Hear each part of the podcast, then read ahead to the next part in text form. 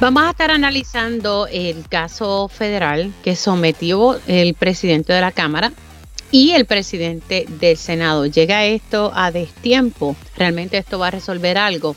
También por otro lado, el gobierno federal dice que no hay más espacio para proyectos de gas natural, pero eso no es lo que estamos viendo en la práctica en estos momentos. Vamos a tocar ese tema. Y le voy a dar seguimiento a algo que hablamos ayer sobre una legislación que se presentó para tratar de retener a los médicos que recién se gradúan, que se puedan quedar aquí en Puerto Rico, qué otras medidas se pueden implementar para retener a nuestros especialistas. Ya mismo tocamos ese tema y vamos a hablar con el representante José Bernardo Márquez sobre varios temas, especialmente el código electoral. Pero por otro lado, él está solicitando al director de las alianzas público-privadas que por favor haga público los detalles. Así que a mismo hablamos sobre ese contenido de, la carta y estaremos hablando con uno de los abogados que presentó el recurso legal ante el Tribunal eh, Federal para tratar de frenar el contrato de, Luma Energy, que, que, fue la portada hoy del periódico El Vocero. Hoy se lleva a cabo una manifestación por un caso de acoso racista y también de una amenaza. Hay un caso civil y un caso criminal. Esto lleva ya, por lo menos el civil lleva tres años. Este es el caso que hemos conocido en Canóvanes, que también se estuvo tocando más temprano en Pegados en la Mañana. Hoy es martes y siempre tengo a mi panel político y vamos a hablar también sobre el futuro de los retirados de la Autoridad de Energía Eléctrica, que aquí nos enteramos ayer que en marzo se acaban los chavitos del retiro. Así que pone esto en una situación bastante preocupante a las personas que ya están retiradas y a los futuros retirados. Y un poquito también qué significa el hecho de que los bonistas demandan a PRICO, qué está ocurriendo ahí, cuáles son las consecuencias, lo hablamos hoy con el panel político. Así que arrancamos esta primera hora de Dígame la verdad. Con más de 20 años de experiencia en el periodismo, periodismo ha dedicado su carrera a la búsqueda de la verdad. La verdad, la verdad. De frente al grano, con carácter entrevistará a las figuras más importantes de la noticia. Radio Isla presenta a la periodista Mili, Mili Méndez en Dígame la verdad. Muy buenos días Puerto Rico, bienvenidos a otra edición de Dígame la verdad por Radio Isla 1320 y gracias por conectarse otro día más. Vamos a, hay muchas cosas que, están pasando, ¿verdad? Como que aquí no pasan cosas, pero tenemos esta portada del periódico El Vocero donde se reseña que los presidentes legislativos acuden al tribunal para impugnar el contrato de Luma y pues ya mismo vamos a tratar de conectar con uno de los abogados que presentó este recurso, pero me llama la atención que se presente ahora eh, y no sé si se logrará algún cambio. La realidad es que no sé. Eh, y eso pues los expertos en el tema y abogados que tienen conocimiento no tiran. Eh, pero acudir ahora, ya cuando este contrato, en, el suplementario, ¿verdad? Porque Luma todavía no ha entrado en vigor el contrato de 15 años, está el suplementario corriendo y ese fue el que se extendió a finales de, del año pasado y pues uno ve esto y uno dice, bueno, ¿y, esto realmente funcionará? O, esto es simplemente para las gradas y tranquilizar a las personas? La verdad es que no sé. Pero planteo esas preguntas y las dejo en el aire y también vamos a estar hablando sobre lo, el informe del gobierno federal de este grupo que se creó por parte de la Secretaría de, de Energía allá en el gobierno federal que dice que no más espacio para proyectos de gas natural, pero en la práctica estamos viendo otras cosas. Tengo en línea telefónica a la ingeniera Ingrid Vila de Cambio y Queremos Sol. Gracias por estar aquí en Dígame la Verdad. Buen día. Buen día, Mili. Muchas gracias por la oportunidad. Vamos a arrancar con, con esto que, ha sido ¿verdad? Eh, la portada del periódico El Vocero. Eh, ¿Qué le parece el hecho de que, esto, de que los presidentes legislativos están acudiendo al Tribunal Federal, donde también están objetando la declaración informativa del plan de ajuste de la deuda de la Autoridad de Energía Eléctrica. O sea, ellos ahora quieren que, se frene este contrato cuando ya esto, o por lo menos elevaron su reclamo de nulidad, o sea, que se declare nulo un contrato pues que se extendió. Yo no sé qué, qué se pueda lograr aquí.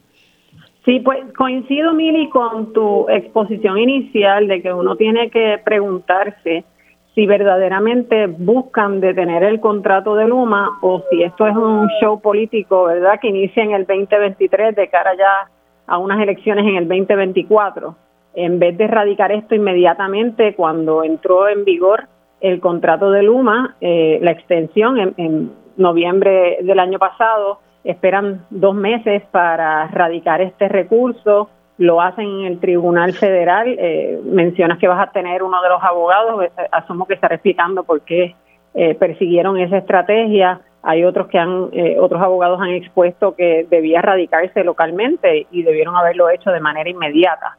esperemos que tengan éxito para poder detener este contrato que ha sido nefasto y es nefasto para el país, pero eh, de igual manera uno mira las actuaciones de los presidentes legislativos eh, de la mano de, esta actuación, ¿verdad? Esta, la erradicación de, este recurso legal, de la mano de cómo actuaron en torno a la privatización de la generación, en donde tú tenías una oportunidad de detener ese contrato también y sin embargo lo aprobaron.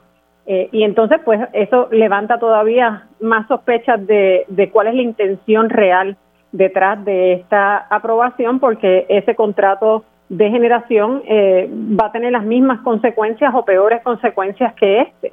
Estamos hablando de, un contrato de generación que no se sabe todavía los detalles, pero que se perfila eh, a, una construcción muy similar a la del contrato de Luma. y que va a perpetuar todavía más lo que es eh, la generación fósil en vez de acelerar el retiro de esa generación fósil y movernos hacia las energías renovables. Eh, aparte de los eh, problemas que va a traer nuevamente integrando a un operador que no tiene el conocimiento de, de Puerto Rico, no, no muestra tener expertise en lo que es la operación de plantas eh, generatrices como las de Puerto Rico, ni un sistema tan complejo como el de Puerto Rico, que es lo mismo que hemos vivido con Luma. Así que eh, hay una contradicción bastante evidente entre la radicación de esta medida, la aprobación, por otro lado, de los mismos presidentes legislativos de ese contrato de generación. Eh, y pues hay que ver, hay que ver qué es lo que va a suceder con todo esto, pero, pero levanta gran sospecha. Sí, y, uno no quisiera ¿verdad? pensar de esa forma, pero ya uno sabe cómo funcionan en, ocasiones las cosas aquí y pues tiende a mirarlo de, esa perspectiva. Ahora, eh, hablando verdad un poco de, este contrato de generación que conocemos muy poco, sabemos que va a ser un contrato de 10 años y lo que se está buscando de lo que ha salido públicamente es que de esta empresa, de ser Genera PR, eh, apague básicamente las plantas de la Autoridad de Energía Eléctrica, las 17 plantas eh, que pues están viejitas pero funcionan. Y se supone que dé paso a energía renovable. yo no sé si encontraremos sorpresas, pero el gobierno federal y la Secretaría de Energía vino a Puerto Rico y claramente se crea este grupo, Proyecto PR100, que incluso ya estaba creado antes de que ella llegara, pero se sale un informe donde básicamente el Departamento de Energía Federal dice que hay que buscar distintas maneras que podamos generar 100% de la energía con fuentes renovables para el 2050. Ojalá que así sea, pero no estamos ni siquiera cumpliendo con la política energética que se aprobó en el pasado eh, eh, cuadrienio y a mí esto pues me, me llama la atención porque lo que estamos viendo en la práctica son proyectos de combustible fósil, porque tú sabes, gas natural todavía es combustible fósil, no sé cómo, no sé si en este informe detallan cómo nos vamos a mover o qué cosas, o si tiene algún tipo, si es vinculante, ¿verdad? O que no sea otro informe más que se quede ahí en papel cogiendo polvo. Bueno, el estudio, eh, que lo que se presenta en estos días es el informe del primer año, es un estudio de dos años, así que este es el estudio de mitad de término ya está mostrando que la integración acelerada de sistemas fotovoltaicos en techos eh, junto con almacenamiento debe ser la alternativa preferida para transformar el sistema eléctrico en Puerto Rico. Eh, y el estudio reconoce que Puerto Rico tiene los recursos renovables que exceden por mucho la demanda, por lo que no hay necesidad de conversiones a nuevas plantas de gas natural, eh, ni, ni, verdad ni, ni más inversión en combustibles fósiles. Eh, y esta información valida eh, no solo los estudios que eh, compartimos en el 2021 por parte de Cambio, sino también lo que ha estado trabajando la Universidad de Puerto Rico en Mayagüez, y es que esta instalación masiva en techos y almacenamiento no solo es viable, sino que es la ruta más resiliente, confiable y costo efectiva. Y una de las cosas que menciona el estudio es que este tipo de eh, red distribuida, que es como se le llama, ¿verdad? A esta red que está compuesta de sistemas fotovoltaicos a través de toda la isla, responde mucho mejor y se recupera muchísimo mejor en caso de interrupciones, ¿verdad? Causadas eh, por huracanes, tormentas y demás. Así que estamos hablando de una red que sería muchísimo más confiable. Sin embargo, fue interesante eh, ver las expresiones en el día de ayer eh, del, gobernador que estuvo participando en esta presentación eh, y aunque él enfatizaba, ¿verdad?, supuestamente los logros de la administración en torno a las energías renovables, concentrándose en los proyectos a gran escala que no han echado para adelante por las oposiciones que tienen al estar ubicados la mayoría en terrenos agrícolas, se adjudicaba también eh, como logro de su administración el que las personas se han movido a instalar sistemas renovables sin reconocer que eso ha sido una respuesta entre precisamente la deficiencia en el servicio y, y, acentuada esa deficiencia en el pasado año tras exacto tras, tras la, la, integración de, de, Luma y el servicio que va cada vez de mal en peor. Eh, pero hizo una expresión que pasó un tanto por desapercibida y es que él enfatizó también que estas cosas están sucediendo mientras el gobierno continúa eh, trabajando en la red centralizada. O sea, él no se él, él no quiso desvincularse ni quiso desvincular la intención de su administración de continuar invirtiendo en esa red centralizada, aun cuando la presentación y la secretaria del Departamento de Energía hacían énfasis en la importancia de una red distribuida. Y de igual manera vemos las expresiones vertidas hoy en la prensa por la comisionada residente, en la que dice, espérate, espérate, eh, eh, yo no leí nada en ese estudio que dijera que no se puede con el gas natural. Así que ya vemos que tanto el gobernador como la comisionada residente, sus intereses están en continuar con este tema del gas natural. Y aunque puedan estar hablando para las gradas, que les interesa la energía renovable, no hay un compromiso real. Eh, y vimos también que me sorprendió a una administradora de la de FEMA eh, que ha sido muy parca en torno a sus expresiones sobre las energías renovables, haciéndose disponible para ayudar al gobierno de Puerto Rico en torno a cómo puede utilizar los fondos para las energías renovables. O sea, se me está diciendo, mira, nosotros estamos aquí y si ustedes quieren utilizar los fondos para esto, nosotros estamos disponibles para ayudarlos. Sin embargo, la gestión y la determinación tiene que venir del gobierno de Puerto Rico y ahí es que tenemos el gran reto, porque el dinero está, los estudios están, lo que no está es la voluntad política. Eh, así que eh, ahí es que tenemos el gran problema. recuerdo haber entrevistado a un funcionario de FEMA y, él me había dejado claro que incluso de los 9 mil millones de dólares estaba en manos del gobierno de Puerto Rico cómo lo quería utilizar y que se podía destinar una cifra para estos proyectos eh, de, de, energía renovable, pero de, las personas ¿verdad? La, que puedan montar su propia red, o sea que sí lo permite, o sea que en varias ocasiones creo que ya FEMA se ha expresado sobre esto Correcto. Y, están dispuestos a que ese dinero se use. Lo que pasa es que falta la voluntad de que en efecto se establezcan estos proyectos y que las personas puedan tener su propio sistema fotovoltaico, o sea que y es lo que se promueve. Así que no sé, finalmente, no sé si se le pudo dar seguimiento al tema en un momento dado.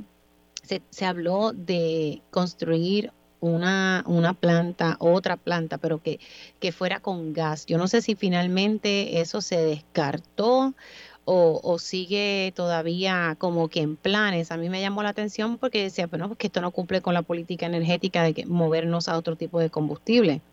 Totalmente de acuerdo contigo, Mili, de que no cumple. Sin embargo, todavía es un asunto que está abierto en el negociado de energía e inclusive en los pasados días, eh, me parece, ahora no sé si fue al director de, la Autoridad de las Alianzas Público-Privadas o al secretario de Estado, en una de las entrevistas eh, que hacía sobre la privatización de la generación, eh, se le zafó o mencionaba que el privatizador no va a estar a cargo de las nuevas plantas y, eso, yo dije, como que nuevas plantas? ¿De qué está hablando de nuevas plantas? Aquí no se deben estar construyendo nuevas plantas de combustibles fósiles.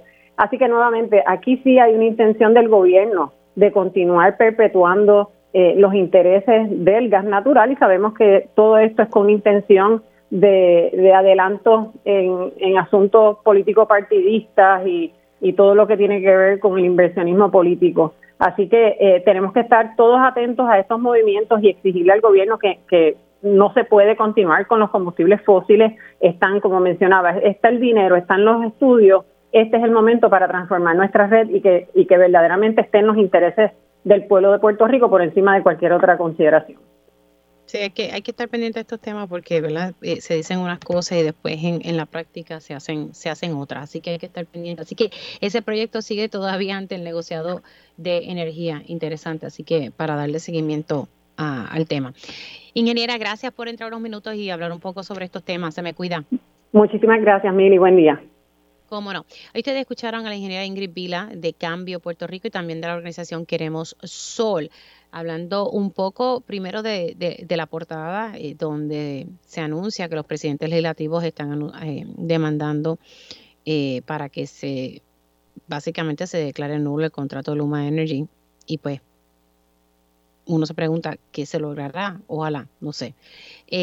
Y hablando un poco sobre este informe que se presentó por parte del comité creado por el Departamento de Energía Federal y, si realmente vamos a, cumplir con lo que se está pidiendo a nivel de la política pública del país, pero a nivel federal se está pidiendo movernos a energía renovable. Bueno, siendo las 10 y 12, voy a continuar con un tema que ayer estuve dialogando con el representante de Susanta porque se presentó una medida para tratar de alguna forma de darle un, alivio eh, a los médicos eh, que se gradúan, ¿verdad? Y, básicamente eh, lo que busca la medida es aumentar la edad de 27 a 35 y todos aquellos médicos, ¿verdad? Que comiencen y que se ganen 40 mil o menos, pues estarían exentos de contribuciones. Eso benefició, o por lo menos estaría beneficiando a 300 a 400 estudiantes Después hablamos sobre el decreto del 4%, eh, que, ¿verdad? que sería que los médicos estarían pagando el, el, 4%. Me estaba diciendo Jesús Santa que solamente se dio una tanda. Esto benefició a 3.000 médicos nada más.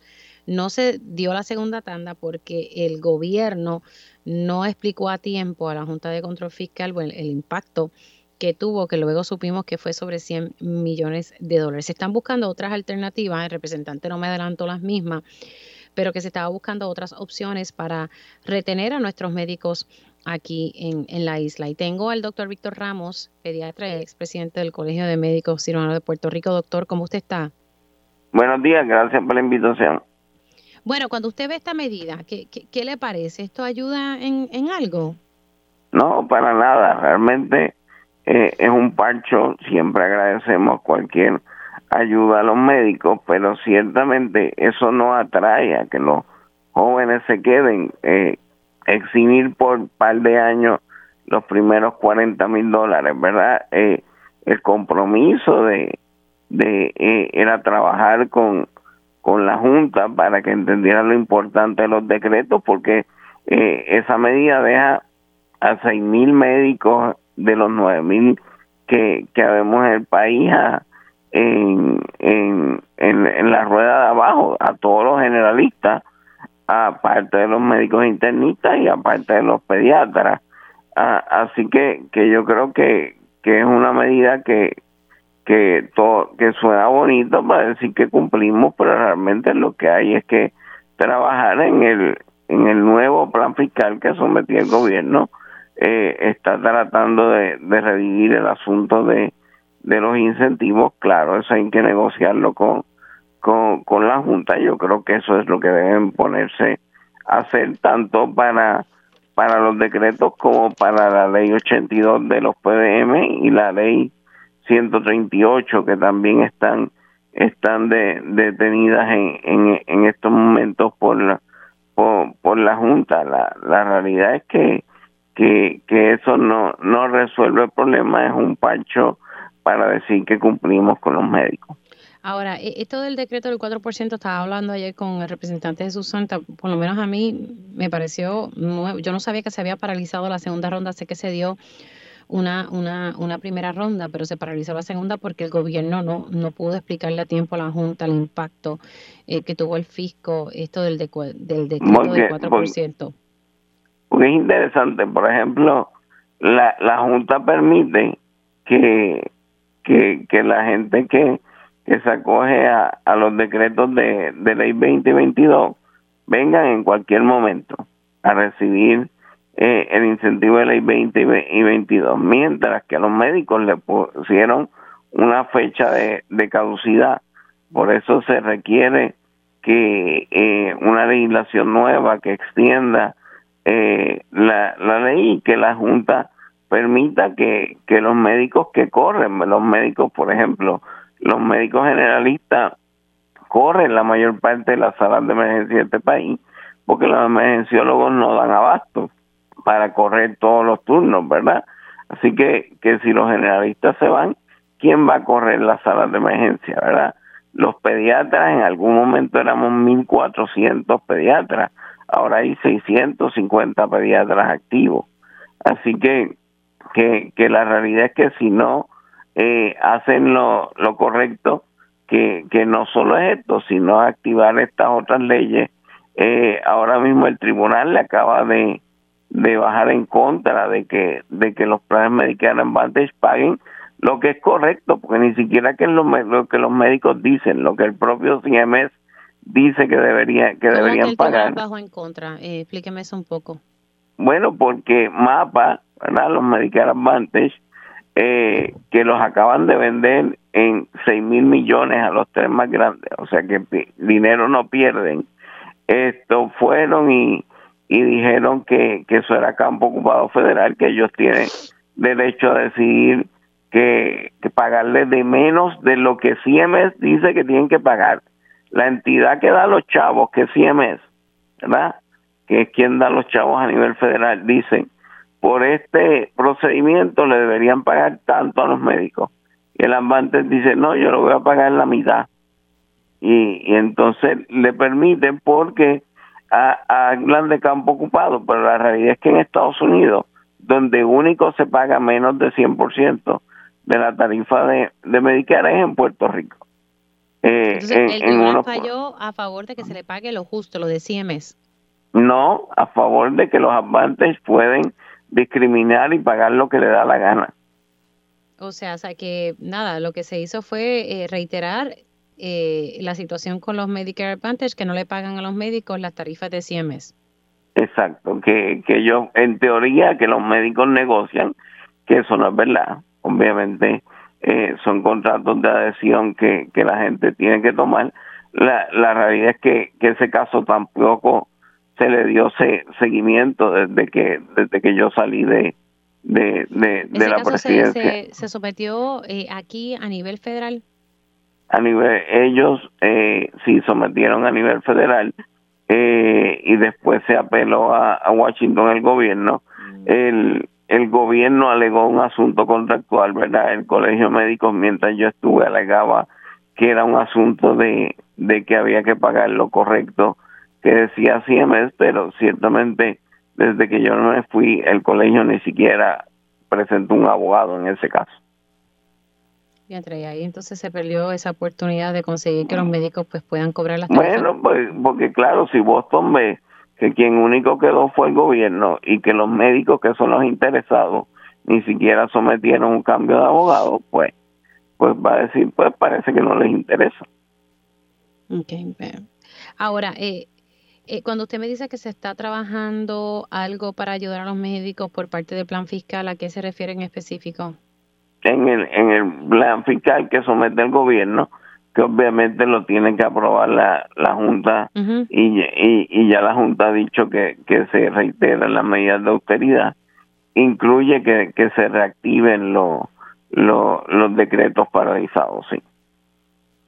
Ok, sé que se reactiven los decretos. Entonces hay que ver ahí qué, dice entonces la Junta, porque la Junta es la que... La que lo detuvo, así, había que negociar con ellos.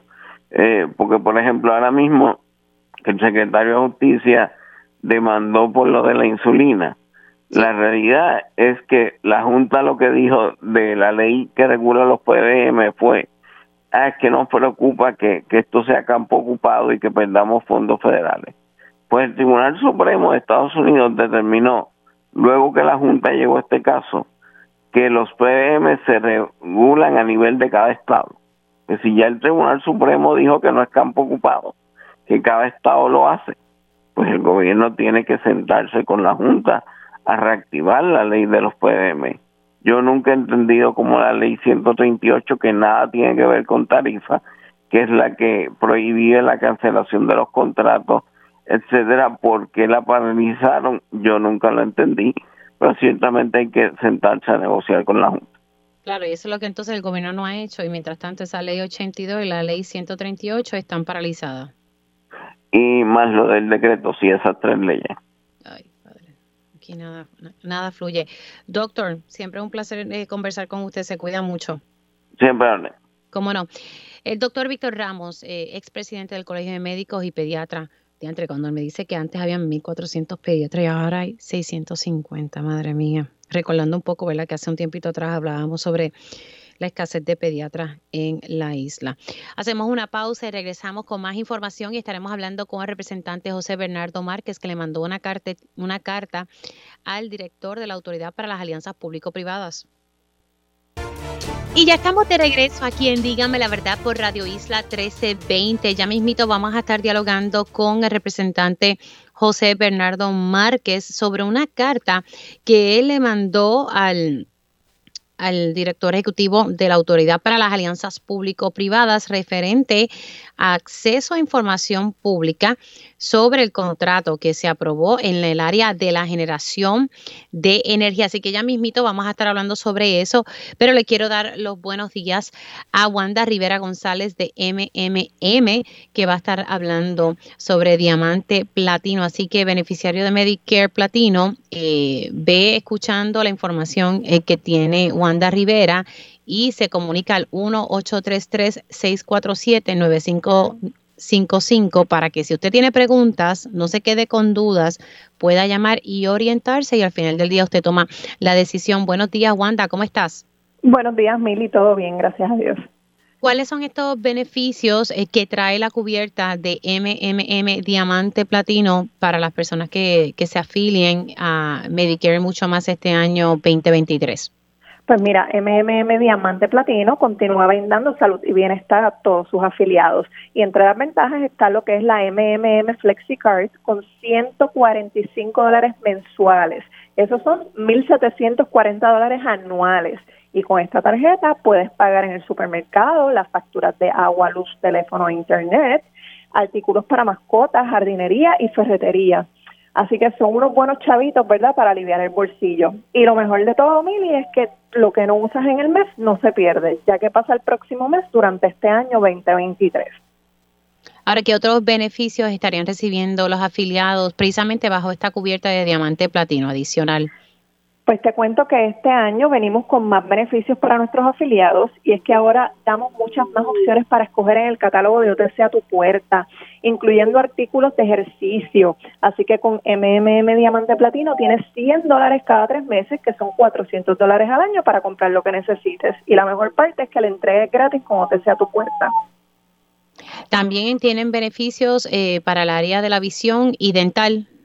Eso es correcto. En el cuidado de visión tenemos mil dólares anuales. En dental comprensivo tienes cinco mil anuales y cero de coaseguro, que incluye servicios de restauración, coronas, implantes y mucho más. Así que además de esto, los afiliados de MMM Diamante Platino tienen viajes ilimitados de ida y vuelta para sus citas médicas. Y obviamente todo esto es adicional a los servicios de salud que ustedes ofrecen a, a los beneficiarios de MMM. Eso es correcto. Y también es bien importante que sepan que todos nuestros afiliados tienen acceso a las clínicas MMM Multiclínica, donde encuentran cuidado especializado y rápido. Y otro grandioso beneficio es MMM Asistencia, que este año cuenta con 12 servicios al año para brindar ayuda tanto en el hogar como en la carretera. Así que, beneficiario de Medical Platino, ¿qué te parece todo esto que escuchas? Y recuerda que con MMM siempre tienes mucho más a dónde se deben comunicar si tienen preguntas sobre algunas de, ¿verdad? La información que tú has ofrecido aquí, por ejemplo, eso de MMM asistencia y, las cositas que entonces ellos cualifiquen. ¿Dónde se pueden comunicar? Seguro que sí, pueden llamarnos de lunes a domingos de 8 a 8 al 1833 647 9555. Este número es libre de cargos. Repito el número 1833 647 9555. Bueno, ya está en la información, usted se comunica y, entonces haga todas las preguntas y puede llamar, aprovecha ahora al 1-833-647-9555 y le dice que lo escuchó aquí en Radio Isla 1320. Cuídate mucho, Wanda, muchas cosas bonitas en el día. Amén, igual para ustedes. ¿Cómo no? Ahí ustedes escucharon a Wanda Rivera González de MMM. Bueno, pasando a otros temas, eh, voy a estar dialogando con el representante José Bernardo Márquez del Movimiento Victoria Ciudadana y es que él acaba de mandar una cartita hoy precisamente al director de la Autoridad para las Alianzas Público-Privadas. Buenos días, representante, ¿cómo está? Buenos días, Mili. Saludos para ti y a tu audiencia. Siempre agradecido el espacio. Bueno, representante, usted le está eh, enviando esta carta y dice que es una solicitud de acceso a información pública bajo la ley 141 del 2019 y todo esto está relacionado, ¿verdad?, al proceso de aprobación del contrato a esta empresa de generación en este contrato de alianza público-privada. Eh, ¿Cómo esto, esta ley 141 se puede alejar un poco de la ley 29? Porque aquí el issue es que la ley 29 no permite que no nos enteremos ni, ni siquiera del nombre de la empresa. Sabemos tal vez el nombre porque se ha filtrado. Eh, ¿Verdad? Si me puede elaborar un poquito el detalle de la, de la carta. Bueno, lo que pasa es que nosotros entendemos que ellos le han dado una interpretación expansiva a lo que menciona la ley 29 que debe ser confidencial, porque la ley 29 lo que dice es que se va a poder eh, reglamentar por la Autoridad de Energía Eléctrica aspectos que sean confidenciales, pero cuando tú vas al reglamento, eh, lo que hace referencia es a lo que pueda ser información propietaria de la compañía eh, implicada o secretos de negocio. Entonces, están utilizando eso para cobijar toda la transacción eh, bajo un manto de confidencialidad y eso es lo que nos parece que es eh, improcedente. Y de hecho nosotros tenemos un montón de leyes aquí que mandatan que sean públicos las actas de las juntas de directores de corporaciones públicas, las propias eh, grabaciones de esas reuniones tienen que ser eh, públicas, eh, los contratos con fondos públicos tienen que ser públicos, así que es imposible que porque haya una mención de que ciertos asuntos pueden ser confidenciales, todo eh, en una transacción eh, de millones de dólares que va a afectar nuestro desarrollo económico, obviamente eh, todas las familias eh, puertorriqueñas a la luz de lo que ha sido la experiencia con Luma, nos vengan a decir que nos vamos a enterar cuando ya todo esté cuadrado, cuando sea irreversible, es francamente inaudito y, y por eso es que estamos eh, solicitándole esta información y cuestionando precisamente los fundamentos de confidencialidad que han utilizado eh, públicamente. En todo caso, si ellos sostienen que cierta información es confidencial, pues lo que usualmente se hace en estos procedimientos es que se tacha, ¿verdad? Se, se, se, cubre eh, aquello que se entiende confidencial, pero lo que es público eh, se, se puede, y se debe y se tiene que hacer disponible al pueblo de Puerto Rico.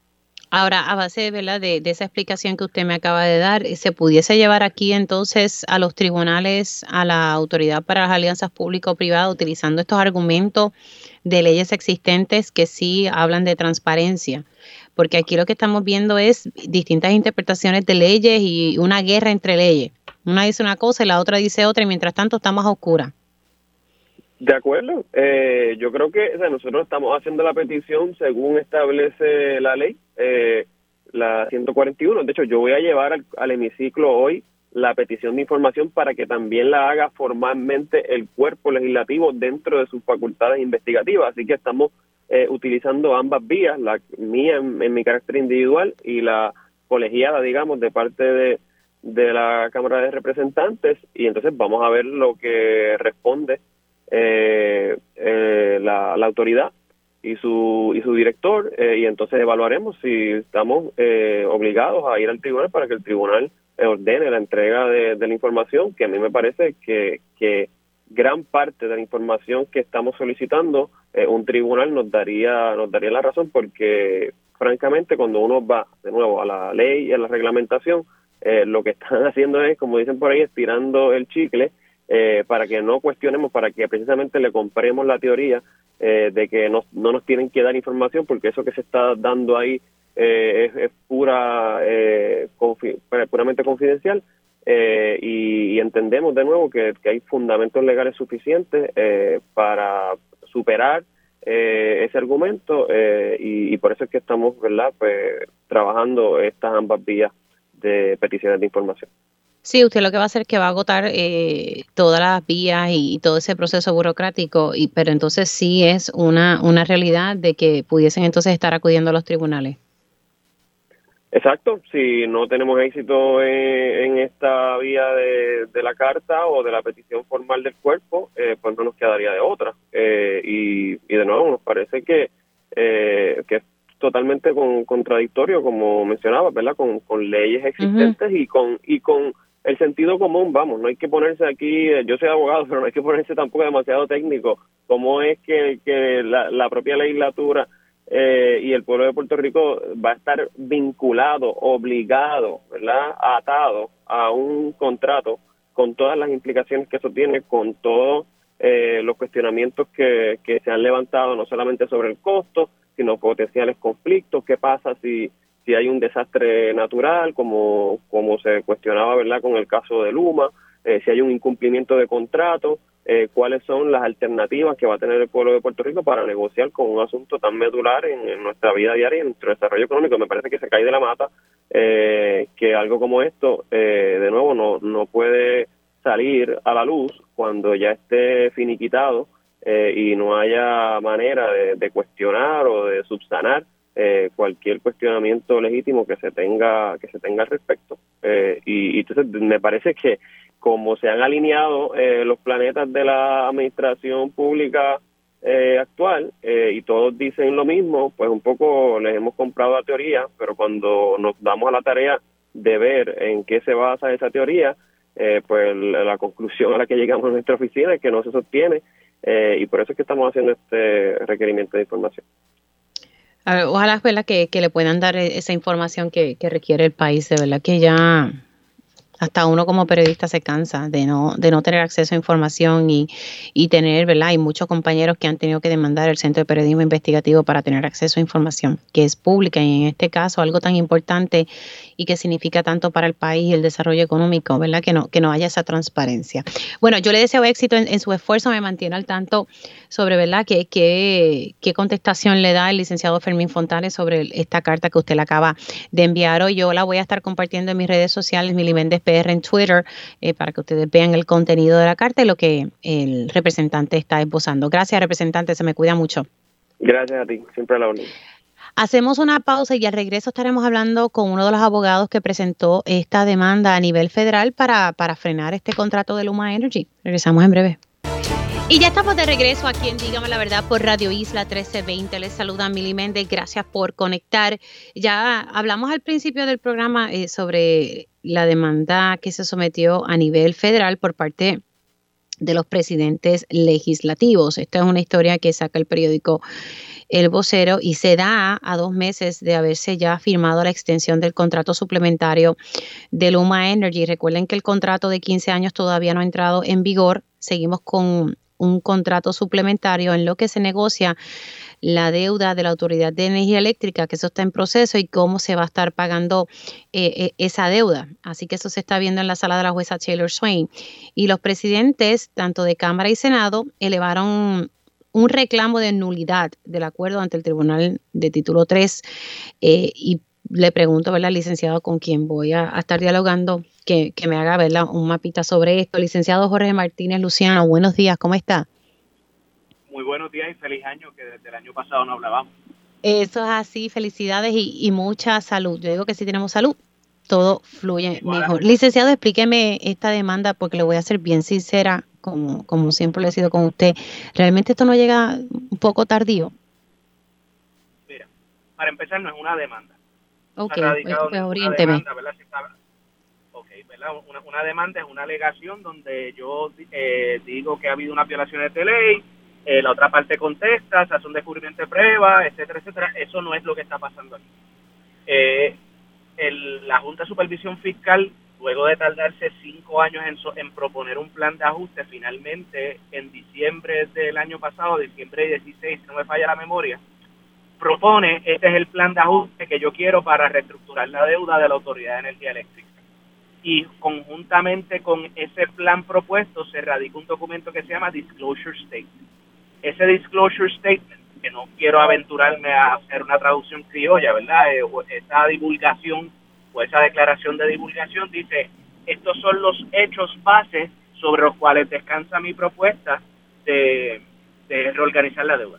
Uno de esos hechos eh, clave es que el contrato suplementario de Luma se renovó válidamente. La jueza, una vez recibe el disclosure statement, según los procedimientos que se siguen en estos casos de reorganización, emite una orden y le da a cualquier persona que quiera objetar la corrección de esos hechos que se están diciendo en ese disclosure statement, le da hasta el 2 de febrero para que objeten la corrección de esos hechos. Y nosotros lo que hemos hecho no es radicar una demanda, sino decirle, mire, no es correcto, juez Swain, lo que le representa a la Junta de Supervisión Fiscal en ese documento porque el contrato no fue válidamente renovado. ¿Por qué? Mm. Porque la renovación de alianzas público-privado, a tenor con la, el artículo 10E de la ley 29 del 2009, que es la ley que crea la Autoridad de Alianzas Público-Privado, requiere la aprobación mediante legislación y eso es lo que se está planteando. Ok, o sea que ustedes eh, eh, en parte también están objetando en la manera como se extendió el contrato. No, la, manera de, extender el contrato es completamente atropellada, ¿verdad? Originalmente en el 2020 cuando se negocia la lanza público-privada de Luma, se negocia como si se le hubiese olvidado a la gente que estaba negociando que esto es una entidad que está en quiebra y negocian un contrato de 15 años que va a comenzar el 1 de junio del 2021. La supervisión fiscal en aquel momento correctamente le dice, fíjate que esto es un state de quiebra, tú no puedes disponer del state de quiebra hasta que salgamos de la quiebra y se inventan este embeleco del contrato suplementario y el llamado periodo interino y dicen, mira, vamos a permitir que interinamente, ¿verdad? Porque esos 15 años solamente pueden entrar en vigor si se aprueba un plan y si ese plan es del agrado del UMA hasta que eso no pase, esos 15 años no comienzan a correr. En lo que la chava y viene, para que tú puedas asumir el control el primero de junio, vamos a hacer este acuerdo suplementario y este periodo interino que, termina cuando suceda una de estas dos cosas. O que se confirme un plan aceptable a Luma, en cuyo caso empezaba a los 15 años, o que pasen 18 meses, que vencían el 30 de noviembre del año pasado desde hace rato, desde principio del 2022, se sabía que no iba a haber plan confirmado, ni siquiera iba a haber un plan propuesto a finales de noviembre. No obstante, el gobierno eh, no hace nada con el tema, ¿verdad? Eh, negocia aparentemente allá con Luma, a espaldas de los dos representantes del interés público, a espaldas de la Asamblea Legislativa, y convoca a los representantes del interés público 48 horas antes del vencimiento con el asunto planchado, con una resolución extendiendo el contrato indefinidamente. En esta ocasión no es 18 meses o hasta que se apruebe el plan. este contrato interino va a estar ahí hasta que Colón baje el dedo o se apruebe un plan. Básicamente esa es la extensión que hacen. En la medida en que el único contrato que le permite a Luma asumir la administración de la autoridad es ese contrato interino, pues era una APP que por sus términos vencía el 30 de noviembre si no se renovaba y la renovación de APP basado en ese artículo de la ley requiere aprobación de legislación. Esa es nuestra contención. O sea, usted lo que dice que para poder extenderse requería legislación. ¿Eso lo dice la ley 29? Correcto. La ley 29 en ese artículo 10 dice, oye, ¿cómo son los términos de las APP? Y dice, mira, una APP no puede durar más de 50 años en el contrato inicial, ¿verdad? No puede hacer una APP a 200 años, porque eso es casi una APP a perpetuidad. Y una vez vence una APP con el término que sea, que no puede exceder 50 años se puede extender por un término o términos adicionales que no pueden exceder en el agregado 25 años, previo a que se haga una evaluación seria de la efectividad de esa APP. Que eso no se hizo aquí. Aquí nadie evaluó y si hubiesen evaluado al humano creo que lo hubiese ido muy bien. Y la última oración de ese artículo dice, toda extensión de una APP requerirá legislación. En la medida en que el, si el 30 de noviembre no, no se hubiese extendido el contrato suplementario, se acababa la APP entraba lo que se llama un back-end transition period, un periodo de transición, y Luma se va. De hecho, con 180 millones de pesos en el bolsillo de penalidad. Este, y el gobierno lo extendió sin ir a la legislatura. Ciertamente, el, eh, cuando se legisló la ley 29, se le quiso dar ese, ese contrapeso a la autoridad del Ejecutivo de renovar APP. Y aquí, pues no se, ni siquiera se discutió en la legislatura, ni siquiera se llamó a los presidentes de los puestos. Ok, eh, le pregunto, ¿por qué someterlo ahora y no antes cuando surgió la extensión que se supone que ahí, por lo que estoy entendiendo, se hubiese requerido legislación? Porque nosotros queríamos ver qué era lo que proponía la Junta. Acuérdate que la, la PPC entiende, los actos nulos son nulos independientemente cuánto tiempo pase desde, desde que se cometió el acto nulo, ¿verdad? Yo estoy casado felizmente con mi esposa, si mañana me caso, ese es bigamia, ese matrimonio es nulo, aunque estemos 50 años casados con la segunda esposa, ¿verdad? Y lo mismo sucede con ese contrato. Nosotros estábamos esperando, hay una coyuntura bien delicada porque hay un grupo de acreedores que está pidiendo que se desestime la quiebra de la autoridad. Y yo no puedo, y los presidentes legislativos, ¿verdad? No pueden responsablemente plantear esto en una demanda que siempre va a terminar allí para que entonces parezca que los presidentes legislativos están tratando de bloquear, de atrasar, de, entorpecer el proceso de reorganización de la deuda, ¿verdad? Por lo tanto, el mecanismo que yo tenía era esperar el plan de ajuste que ya estaba anunciado desde entonces, que la Junta pidió 20 prórrogas y vino a radicar el 16 de diciembre para entonces, una vez bajara la orden de, ese es el disclosure statement, lo pueden objetar, pues el mecanismo menos invasivo del proceso de reorganización, a nuestro juicio, es esta moción que hemos radicado. Ahora, eh, ¿pudiese pasar que la jueza diga, bueno, yo no voy a meterme en esto, licenciado? No, no creo que pueda hacer eso, ¿verdad? Porque eh, ciertamente el procedimiento eh, en quiebra de reorganización es que el deudor propone un plan, propone unos hechos que, en los que está basado el plan y, y las partes interesadas pueden objetar, ella tiene que atender la objeción y yo espero que probablemente hoy en algún momento ella va a bajar una orden que se llama briefing schedule, calendario de, de alegatos y entonces le dará un término a, la, a la autoridad y a la junta para que supongan, etcétera. No creo que pueda suceder, si sucediera, que me sorprendería muchísimo, pues entonces nosotros tendríamos que, que recurrir ante el Tribunal de Apelaciones. Pero precisamente la jueza emitió una orden diciendo, ahí está el disclosure statement de la Junta, todo el que tenga objeciones y todo el que tenga objeciones, todo el que tenga objeciones, por ahí vendrán otras objeciones de otra gente planteando otras cosas. Pues tiene hasta el 2 de febrero para objetar. Como suelen suceder las cosas, ya tú vas a ver que la avalancha de objeciones llegará el 2 de febrero porque los abogados... Sí, sí, sí, sí, eso es típico, típico, típico. tirar la bola cuando suena la chichaja, ¿verdad? A ver si ganan el juego en el buzzer. Este, yo prefiero no arriesgarme a hacer eso y prefiero erradicarlo desde ahora, pero eh, es, parte del proceso, ¿verdad? Todo el que tiene claro. objeción a lo que la Junta plantea, pues tiene derecho eh, a, eh, un término para aumentar. Pues entonces interesante. hoy entonces pudiese la jueza bajar con calendario de legato, así que interesante eso, porque entonces sabríamos ahí la fecha y cómo estaría corriendo esta moción de objeción que ustedes presentaron, ¿verdad? Corrigiendo una moción de objeción. Licenciado, gracias por sacarle su tiempo para poder explicarnos esto, ¿verdad? Y uno poder digerirlo. Vámonos. Se me cuida mucho. Ahí ustedes escucharon al licenciado Jorge Martínez Luciano. Él ha estado presentando esta moción, él la ¿verdad? junto con otro equipo legal. Pero pues siempre me gusta tocar base para uno ir entendiendo esto, estos detalles y, que ustedes también junto conmigo lo vayan entendiendo. No es una demanda, pero sí radicaron una moción eh, de objeción. Y esto, ¿verdad? Como parte del disclosure statement, que sí se pueden presentar eh, objeciones hasta principios de febrero. Interesante planteamiento que, que él acaba de, de, esbozar de que la ley 29, si no me equivoco, él me dijo el artículo 10, dice que para extender un contrato suplementario se requerirá legislación y eso no pasó aquí. Interesante. Bueno, hacemos una pausa y al regreso voy con mi panel político, pero venimos también dándole seguimiento a una manifestación eh, que se está dando en, eh, en estos momentos, eh, tocando un tema sobre racismo. Hay, hay dos casos, uno civil y uno criminal. Tocamos ese tema, regreso aquí en Dígame la Verdad. Y ya estamos de regreso aquí en Dígame la Verdad por Radio Isla 1320. Les saluda Mili Méndez. Gracias por, por conectar. Estamos ya oficialmente en la segunda hora de este espacio. Si usted se perdió algún detalle de las entrevistas que hemos realizado en la mañana de hoy, pueden conectar a la versión podcast de este y otros programas de Radio Isla 1320. Entra a Radio Isla.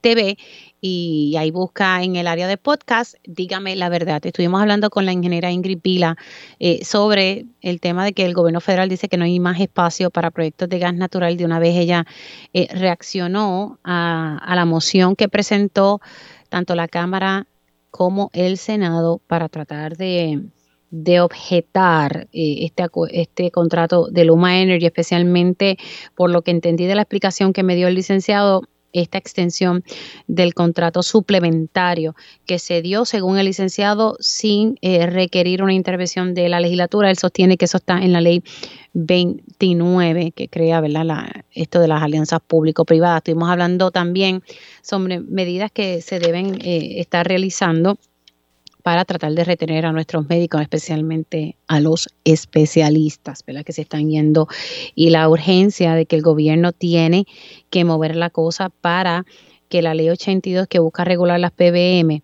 eh, no se quede paralizado, que se, que se tome cartas en el asunto y la ley 138 que no se puedan cancelar los contratos ¿verdad? De, de los médicos así porque sí entre otras cosas como el decreto del 4%, que eso está paralizado. Supuestamente venía una segunda ronda, pero eso fue detenido por la Junta de Control Fiscal y lo que estaba diciendo el doctor Víctor Ramos es que eso hay que reactivar ese decreto y que es cuestión de sentarse y negociar con la Junta de Control Fiscal. Y el representante José Bernardo Márquez del Movimiento Victoria Ciudadana sometiendo, mandando una carta al director ejecutivo de la Autoridad para las Alianzas Público-Privadas y que éste le provea información que entiende él que es pública y ahí le, le posa las leyes mediante las cuales se debería estar eh, ofreciendo esta información interesante que me estuvo diciendo el representante que si no se cumple con este requerimiento de información, contempla ir a los tribunales, o sea, no, no lo descarta, es una posibilidad. Está agotando todos los recursos y luego acudiría a los tribunales contra la Autoridad para las Alianzas Público-Privadas. Y bueno, se intenta frenar este contrato suplementario de Luma, se, se, se presenta esta moción, como les dije ahorita, por parte del licenciado Jorge Martínez. Voy a ver si ahorita podemos repetir algún extracto de lo que él estuvo denunciando aquí en Dígame la Verdad. Pero ahora vamos a estar hablando con la doctora Mari Ramos Rosado. Ella, ha organizado, ella está organizando y se está llevando a cabo en, estos momentos una manifestación y básicamente lo que se busca, ¿verdad? Y según el título también de, de la misma, es basta de racismo contra Luis y Chanelli y que se atienda el caso contra vecina que es racista, claramente, y esto es un caso que lleva ya tres años eh, y se ha dado en el municipio de Canóvana. Estaba escuchando esta mañana a, don Luis hablando con, el compañero Rivera Saniel y la verdad que me, me, dejó un poco anonadada como también toda la comunidad está sufriendo sobre estos actos racistas de esta señora que es vecina y lamentablemente aquí hay dos casos, está el civil y está el caso de amenaza, que es ¿verdad? un caso ya criminal. Así que le damos buenos días a la doctora. ¿Cómo estamos? ¿Todo bien? Buenos días, gracias por invitarnos a, hacer esta, a pedir esta justicia por este matrimonio de Luis Ramírez Walker y Chaneli Cortés, que han estado por, aguantando este acoso por más de cuatro años contra la, contra esta señora Carmen García Gutiérrez y su hijo Luis Espinet, que es un dentista. Los ellos han estado siendo maltratados con acoso, con violencia, injuria, música estridente por 24 horas, cornetas que ponen las 24 horas, cornetas de estas que se usan en, los juegos de pelota, en los deportes, colocación de muñecos y siluetas negras con, con, con racista. Y la situación ha escalado tan y tan ya a niveles peligrosos que el doctor Espinet sacó un arma de fuego y amenazó de muerte a Chaneli. ¿Cuándo se dieron esos hechos de, de esa, ¿verdad? De e, este asunto de la amenaza eh, por parte del hijo de esta señora, el médico? ¿Cuándo fue, ¿cuándo fue la amenaza de, de, la en, en septiembre del 2021, 22, este, hace, hace poco, hace meses. Ah, okay. ok, eso fue reciente, septiembre del año pasado. Sí, y le, y le pusieron un, un grillete y una multa de 100 mil pero lo que llama la atención de este caso es que a pesar de que él tiene el grillete y la multa, como quiera, han seguido poniendo la música estridente, le ponen eh, bloques de entrada, le ponen eh, palos para que no puedan entrar, porque ellos tienen que pasar por la casa siempre, ellos tienen que pasar siempre por la casa de ellos antes de entrar y entonces esto le ha hospitalizado por años y años y las niñas tienen que dormir con audífonos en sus oídos y estudiar. Fíjese que esto es una cosa terrible. Y no solamente eso, este hombre, yo estuve allí en la primera manifestación que se hizo en la casa y contrató una compañía privada de armas largas para que nos, atropellara a todos nosotros. Tuvo vigilancia, ha instalado cámaras que están 24 horas del día enseñando para la casa que les viola la intimidad. Y esta situación no es diferencia de vecinos, esto es un martirio, su casa se ha convertido en una cárcel. Y esta situación no, el tribunal ha tardado mucho, demasiado muchos años para tomar acción. Claro, en ese en el caso civil donde el tribunal literalmente va a suero de brea, porque se siguen cancelando las vistas. El de hoy lo pusieron y lo pusieron para el primero de, para el primero de marzo. Imagínense, se lo pusieron el otro, lo han pospuesto cuatro veces y este hoy lo posponen, que han pospuesto el criminal y han pospuesto el civil. Eh, a mí me parece que eh, el Tribunal de Justicia de Puerto Rico no está tomando muy en serio este asunto y esto puede escalar en una desgracia, como pasó ahora mismo con el caso de Ponce, que estamos es muy reciente. El hombre tomó las armas con sus manos y no podemos permanecer impasibles ante estos ataques racistas y machistas, porque también atenta con la cuestión de género y además clasista, ¿por qué? Porque el Tribunal de Justicia, a pesar de que él tiene el, grillete y de que este es un dentista, eh, no le han revocado la sentencia del grillete y no la han metido para cárcel. Si esto hubiese sido una persona de un residencia pública, hace rato lo hubiesen metido preso. Así que el tribunal no está tomando cartas en este asunto y estamos, se lo, dice, se lo dice esta persona, María Ramos Rosado, en el decenio de la afrodescendencia declarado por la ONU. La ONU declaró del 2015 al 2024 el decenio de la afrodescendencia y no se están tomando eh, y además la, la, la, la, esclavitud fue abolida en el siglo XIX. ¿Cómo es posible que todavía estamos eh, sufriendo este, estos, ah, estos casos de racismo en Puerto Rico. Ahora, en un momento dado, y si mi memoria no me falla, escuchaba más temprano en Pegados de que no hay nada en el código penal que, que como que pueda ayudar a, que este caso se resuelva más rápido. Que no es un delito, la cuestión de, lo que están haciendo. O sea, que uno tiene que aguantar todo ese chorro de, insultos racistas. Sí. Y acciones racistas. Eso es así. Y no solamente eso, tiene, miren, en el caso mío, por ejemplo, yo soy profesora de la UPR Río Piedra, me tomo 20 años tener una clase en Río Piedra, denunciando el racismo en la UPI.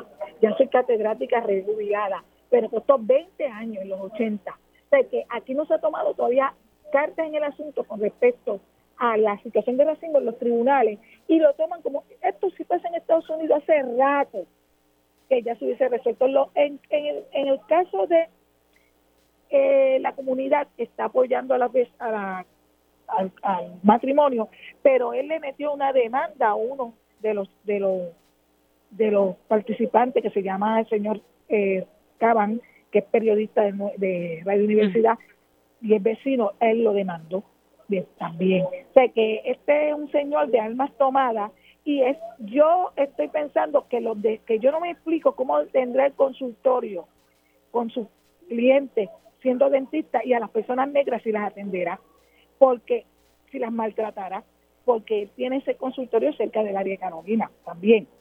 Y, mm. y, y, tengo entendido que ya mucha gente se le está yendo del negocio de su, de su consulta. ¿Cómo es posible que este hombre tenga licencia de dentista? Yo pienso también que se le debe revocar hasta la licencia de dentista, porque si él discrimina con este matrimonio, imagínese con sus clientes. Bueno, se está llevando ¿verdad? Un, un, proceso criminal en su contra, aunque hay que esperar ¿verdad? Que, que termine el mismo, el cual también se ha pospuesto varias veces, eh, pero sí llama la atención porque eh, se está llevando a cabo un proceso, una por lo menos una vista preliminar contra este doctor. Es que los casos, sí, porque los casos de racismo en Puerto Rico tardan demasiado. Le estoy diciendo que me tomó 20 años en una plaza en Río Piedra, UPR, sí, catedrática jubilada y fundadora del curso La Mujer Negra en la Literatura Puertorriqueña. Es decir, que en Puerto Rico aunque usted venga con los galones, con la experiencia, todo, es, no hay una conciencia todavía muy plena en los tribunales de justicia sobre las situaciones de racismo. en Puerto Rico. Así que nosotros el llamado que hacemos es que no al acoso, no a la impunidad y no podemos hacer silencio ante las víctimas del racismo porque la práctica del racismo en pleno siglo XXI es un crimen contra la humanidad.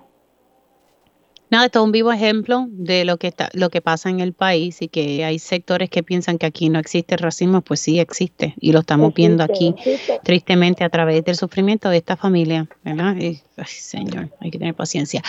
Gracias, doctora. Un abrazo. Se me cuida mucho. Gracias por invitarnos. Buen día. Bye bye. Como no, la doctora Mari Ramos Rosado, ella es la organizadora de la manifestación que se está llevando a cabo en las afueras del Tribunal de Carolina. Interesante, se supone que hoy se iba a llevar a cabo una vista en el caso civil, ¿verdad? Una vista, y se pospuso otra vez para el primero de marzo. Y como dice la doctora, esperemos que no pase nada, porque por otro lado hay una amenaza que hizo este doctor hacia Chanelli y, y yo no sé por qué los tribunales se tardan tanto y yo entiendo que hay mucho volumen de trabajo, pero me parece que esto es un caso que amerita, especialmente en el área criminal donde ya existe ¿verdad? una amenaza y según me está diciendo el doctor, este, este doctor tiene un grillete, si, si le escuché bien.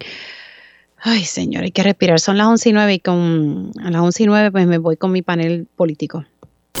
Ellos conocen el sistema de punta a punta. Por eso su experiencia es clave para la discusión de asuntos públicos. Esto es Dígame la verdad, panel político.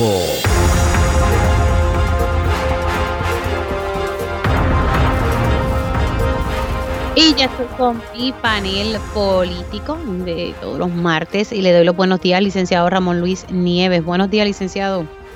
Buenos días, Miri y a los compañeros y a la gente que nos está escuchando. Y le doy los buenos días también al licenciado Olvin Valentín. ¿Cómo está? Muy bien, muy bien. Saludos, Mili, y a los demás compañeros y, a la gente que nos escucha. Buenos días.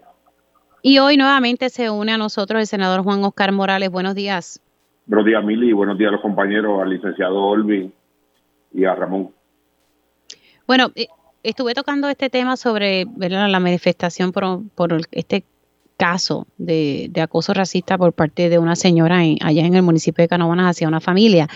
Pero también, además de existir un caso civil, hay un caso criminal porque este doctor, que es hijo de la señora, amenazó a, a, Chanel y a la persona, ¿verdad?, de esta familia, la mamá. Y pues hay un caso eh, criminal corriendo. Interesante que nuevamente la vista civil del caso por acoso se pospuso hasta el primero de marzo y me llegó aquí información mientras estaba haciendo la entrevista de todas las veces que se ha pospuesto este caso y ya es más de una página. Qué triste que, a estas alturas tengamos que soportar comentarios racistas, eh, y, y, que nos hagan la vida imposible, porque esta familia lleva más de, me dice la, doctora, cuatro años, yo pensaba que eran tres, pasando por este martirio, que uno no puede estar en su casa tranquilo porque tiene a, una persona molestando simplemente porque no le gusta el color de mi piel. Es que, es que yo estas cosas, nada, eh, tengo otros temas para ustedes, pero me quisiera, quisiera, ¿verdad? Eh, eh, tocar este tema porque escuchaba a Julio esta mañana decir que en el Código Penal, tengo aquí dos abogados y tengo un senador, eh, que, que, no hay un delito, ¿verdad? Por uno tener que estar soportando este acoso y, y, y, estos comentarios racistas, tristemente. No sé si nosotros pudiésemos movernos hacia una dirección correcta de tratar de evitar estas cosas. No sé eh, cómo ustedes lo ven siendo abogado y, luego pues entonces Juan Oscar que me explique la cuestión legislativa. Eh, comienza contigo, Ramón. Sí, de hecho, ahora que me... Eh, yo soy abogado, aunque no soy abogado de criminalista, pero en efecto sí hay un artículo 180 del Código Civil, creo que es el número que, penaliza el, el, el, crimen ya de, manera racial y pero en el Código Civil, ¿verdad? En el civil. ¿Es en el Código Civil, me dijiste? No, no, en el Código Penal. O sea, que, que, es un delito, es un, es un artículo sobre eh, discriminaciones ilegales. No sé con cuánta frecuencia se usa, pero, pero está ahí. Eh, y, claro, esa es la parte ya eh, legal, penal de todo, pero yo creo que, en, términos de, de, vida, de nuestra experiencia en Puerto Rico, es una locura que se esté Ah, mira, aquí lo encontré. Muy bien. Eh, sí, hay, una, hay, un delito sobre discriminaciones ilegales, el artículo 180 del Código Penal de Puerto Rico, eh, pero tiene que ver con unos temas bastante específicos, ¿verdad? No sé si el tema de molestar, acosar a, otra persona, ¿verdad? Como parece así alegarse, eh, me parece que no está cubierto aquí dentro de lo, que penaliza ese artículo, eh, pero yo creo que a estas alturas, personas que incurran en racismo, además de sufrirle una grave eh, ignorancia sobre sí mismo, porque aquí en Puerto Rico eh, todos tenemos, eh, todos estamos mezclados aquí realmente. y, si usted, y si y si se mira la foto de la señora que está haciendo, que tiene este comportamiento racista hacia esta familia, solamente mira la foto y dígame si ella tiene algo o no de la mezcla que tenemos todo. Con eso lo dejo, ¿verdad? Continúa, Ramón. Sí, ah, aquí está, aquí está la, ¿cómo es? El principio jurídico cultural de ¿y tu abuela dónde está? ¿verdad?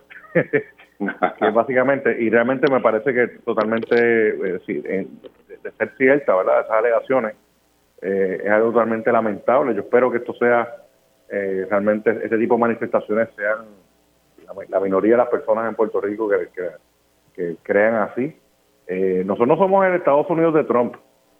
O sea, para que la gente se esté comportando de esta manera, como está pasando, y ha pasado en toda la historia de Estados Unidos, ¿verdad? Eh, yo creo que tenemos que aprender que somos una sociedad eh, este, de múltiples razas, de mezcla de razas, y que ese tema no debería estar ahí. ¿Que existe racismo en Puerto Rico? Pues por supuesto que, lo, que existe. pero que obviamente, pues, yo espero que el sistema de, justicia, si en caso de de que esté ocurriendo esta cosa, eh, responda eh, correctamente para dar la asistencia a estas personas que están sufriendo eh, alegadamente de crimen y de racismo. Y este es un caso que lleva ya cuatro años, me estaba diciendo, o sea, ¿por qué esta familia tiene que soportar tanto? La verdad es que no, no comprendo. Olvin, voy contigo.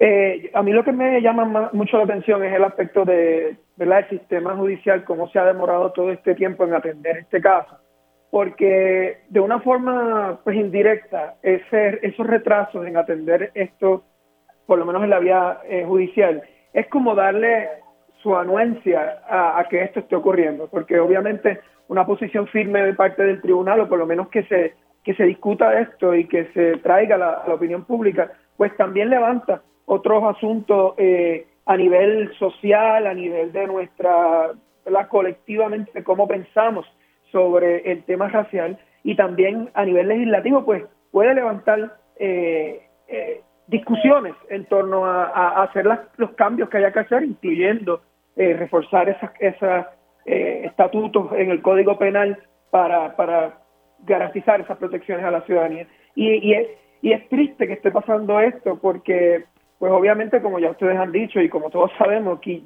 en, este, en esta era que se esté hablando o que se esté que estemos discutiendo asuntos de discrimen racial y más en Puerto Rico realmente es como un retroceso lo que estamos eh, viviendo pero por eso repito no es importante que a nivel judicial por lo menos se, se discutan estos asuntos para que se traiga a la, a la, a la discusión pública esa la protección que debe haber por, por para no ser víctima de, lo que es el acoso y lo, y lo que es el discrimen racial. Un ejemplo por encima cuando eh, se aprobaron las leyes de protección de, animales y se impusieron um, penalidades eh, más severas en el Código Penal. Vimos un caso, si mal no recuerdo, era relacionado a un, a un caballo y, y, la, y rápido ese caso judicial trajo, tuvo mucha visibilidad, la sentencia fue bien alta y, y generó una intensa discusión pública en torno a eso pero el resultado también fue que todo el mundo conociera la importancia de, la protección de los animales y las eh, estipulaciones penales que conllevaba ese tipo de comportamiento. Así que, eh, y no estoy para nada eh, asociando una cosa con la otra, lo que me refiero es que el, tener esas condiciones penales en, el código, valga en el código penal, y el generar la discusión pública ayuda a la ciudadanía a, a asumir y entender cuáles son nuestras nuestras obligaciones a base de nuestro marco legal.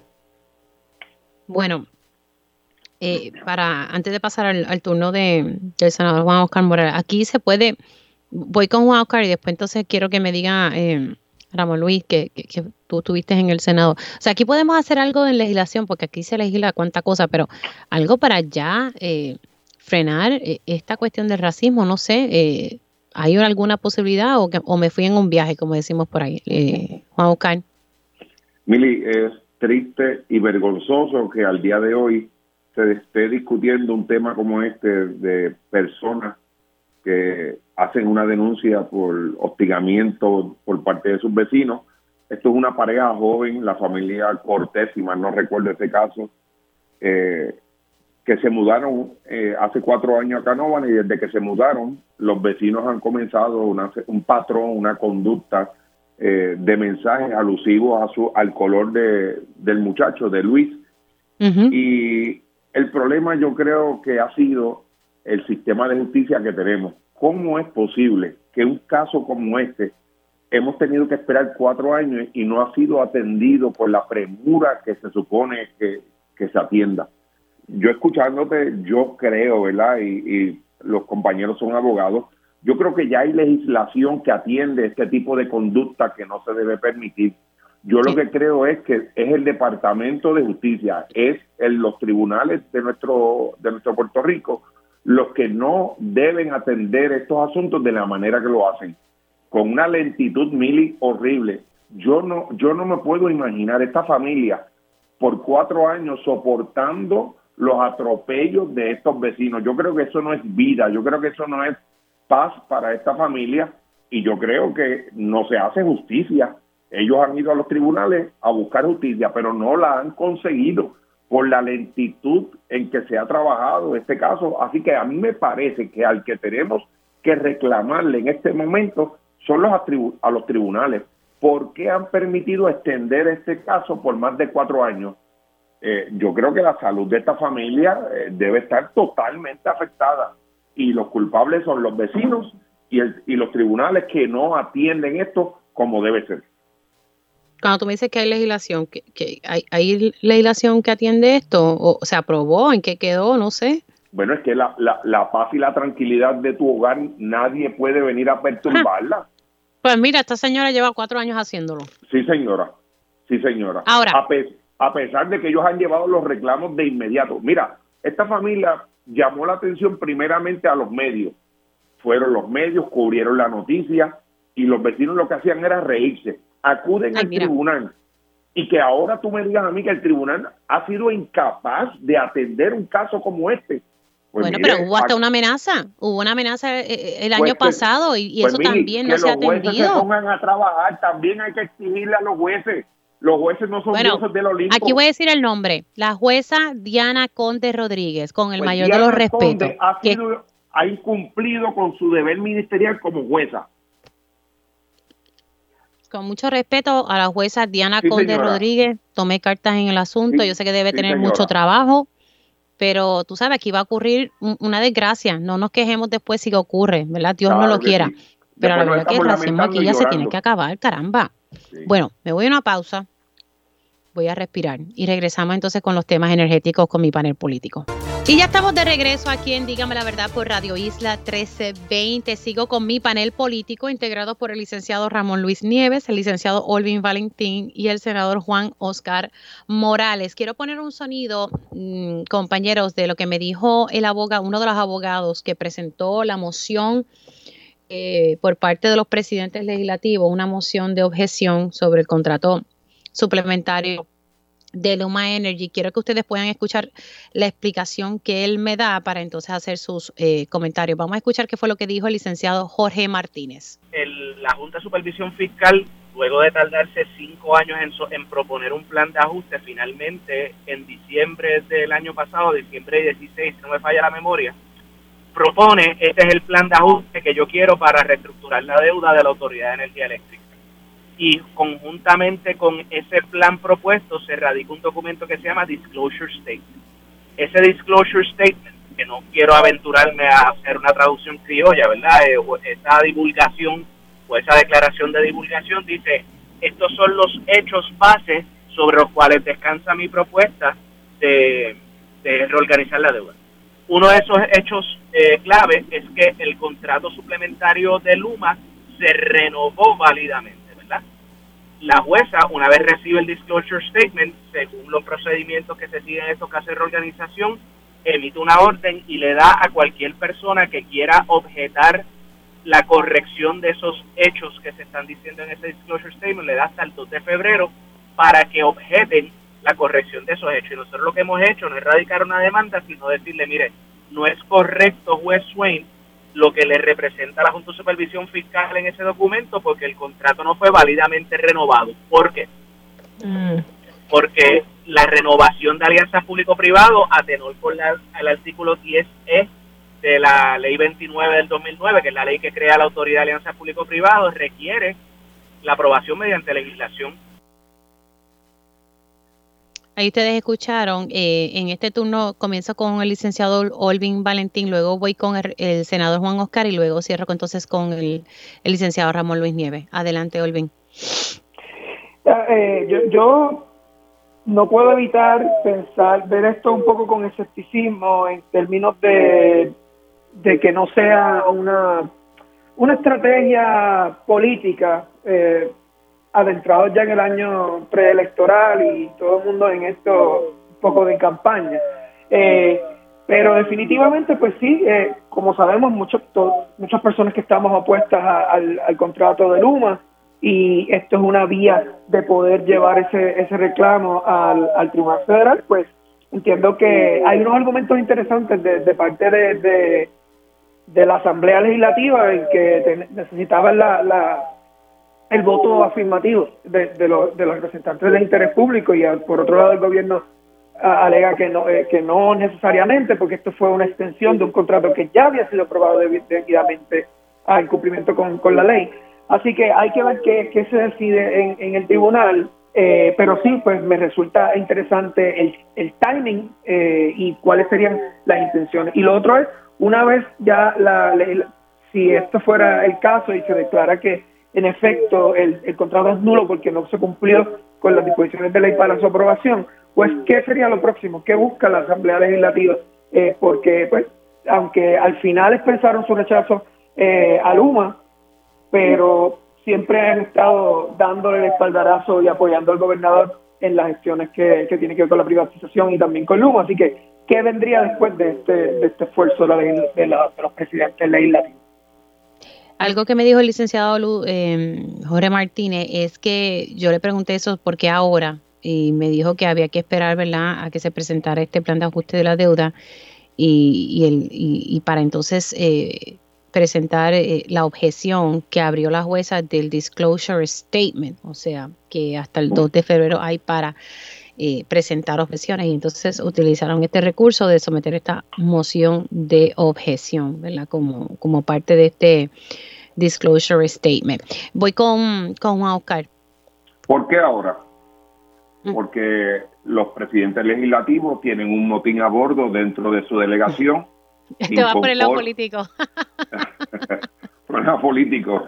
Eh, allá ellos que resuelvan, ¿verdad? Pero lo cierto es que eh, ha creado malestar eh, la votación que ellos hicieron en, la Junta y eh, ellos han tratado ahora de apaciguar las aguas llevando este caso que yo lo veo como una mera interpretación de la ley 29, específicamente del artículo 10, si mal no me equivoco, donde establece que los contratos de alianza público-privada pues sí tienen que ser aprobados por legislación. Pero esos son los nuevos.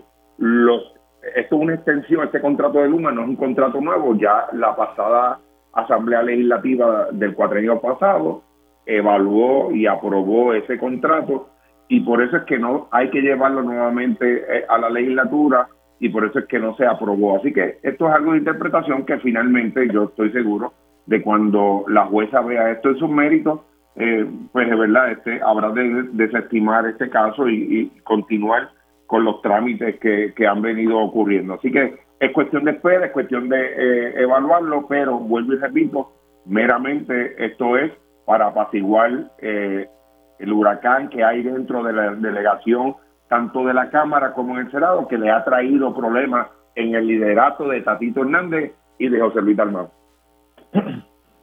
Bueno, voy con Ramón Luis Nieves. Eh, bueno, lo primero que tengo que decir es que la, la Cámara de Representantes, la presidencia tiene buenos abogados, de Martínez es un, eh, es un excelente abogado y ha, ha, llevado unos pleitos importantes para la Cámara que se han ganado eh, este, en, esto, en estos años como tal, y eso hay que ponerlo sobre la mesa, o sea que no es, no es un abogado pica pleito que está allí, no, es un abogado muy competente y que, así que hay que ver los argumentos que ya presentaron esta moción, que como él explica, lo presentaron como moción eh, y no como una demanda nueva eh, por un tema técnico. Eh, yo creo que, ese punto sobre si se aprobó o no se aprobó esa extensión correctamente, si se requería la unanimidad y cómo se puede interpretar la abstención de los dos miembros del, interés público en esa junta de las APP, son todos asuntos legales, controversias legales que pues en día el tribunal va a disponer de ellos. Lo que yo creo que no, lo que, lo que yo creo que debe estar claro, y lo hemos hablado antes en este espacio, es que la política pública de este gobierno eh, es la privatización de la autoridad. Y lo fue así desde el 2018, eh, bajo Enrique Rosselló, y continúa haciéndolo bajo el gobernador eh, Pedro Pierluisi. Esa política no se va a alterar. O sea, si, si por ejemplo un tribunal determina de que esa extensión no fue válida, pues ya veremos, veremos que haga la Junta de las APP como tal.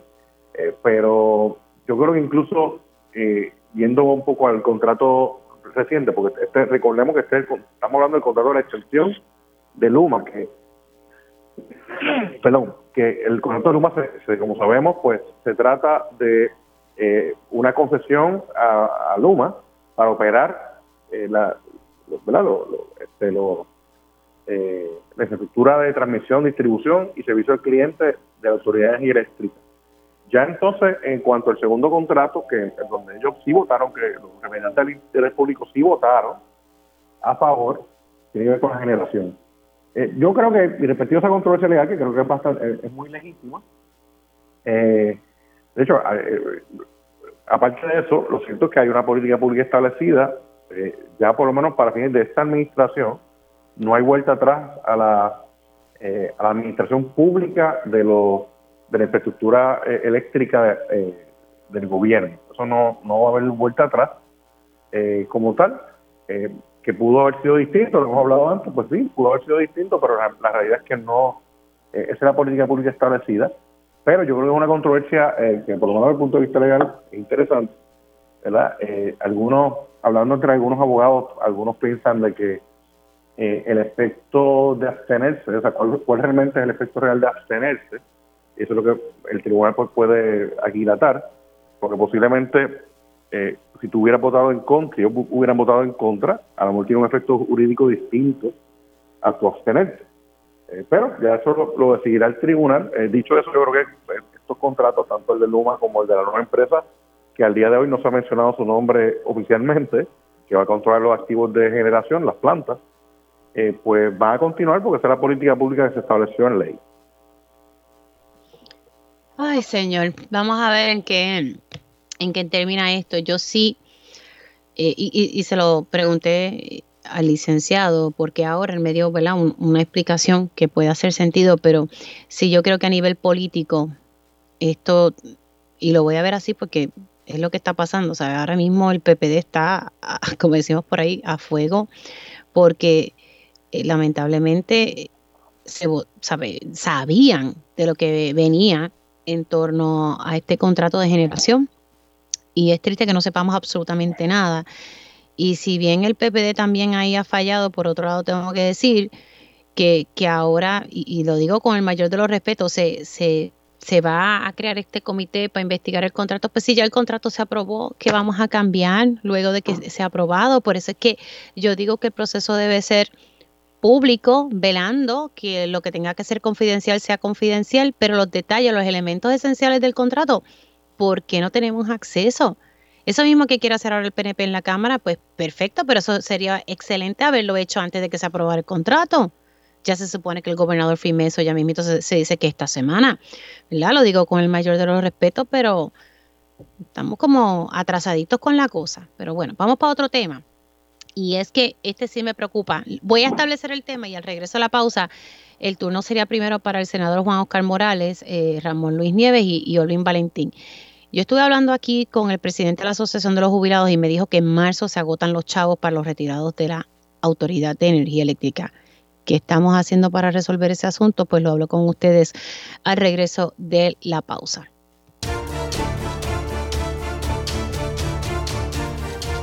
Y ya estamos de regreso aquí en Dígame la Verdad por Radio Isla 1320. Sigo con mi panel político integrado por el licenciado Ramón Luis Nieves, el licenciado Luis Valentín y el senador Juan Oscar Morales.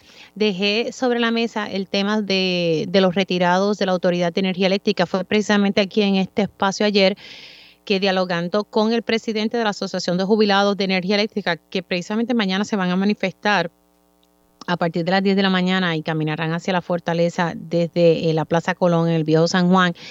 Él al final de la entrevista me, lanza de que pues, no va a haber dinero para pagarle a los pensionados ya luego de marzo, o sea que solamente va a haber dinero. A mí eso me llamó la atención y pues yo a la verdad es que no entiendo. Luego en televisión él me, recalcó eh, que es que la Autoridad de Energía Eléctrica le debe bastante dinero, 900 millones eh, que en, acumulados en, seis años. Entonces, él me habló de varias cosas. Eh, una legislación, proyecto de la Cámara 1429, que dice que pudiese salvar las pensiones eh, sin, sin que esto sea un impacto al fisco. tendría que yo, como decimos, meterme al cuerpo el proyecto de la Cámara 1429, pero sí hubo una legislación que fue, vamos a buscarla que la tengo por aquí, el proyecto del Senado 906 que nos enteramos ayer que el gobernador lo vetó. Entonces, esto lo que buscaba era asegurar las pensiones de los empleados de la autoridad, pero los que están ahora mismo en, distintas agencias. Eh, y pues nada, quería tocar este tema porque a mí me parece que, es importante que de momento nuestros pensionados no se queden ahí en el aire porque no se está tomando acción. Comienzo con el senador Juan Oscar Morales. Mira, a mí lo que está ocurriendo en la Autoridad de Energía Eléctrica con relación a las pensiones fue lo mismo que ocurrió con los eh, pensionados del Estado Libre Asociado en un momento dado, donde no había dinero eh, para poder seguir pagando eh, las pensiones a, estas personas.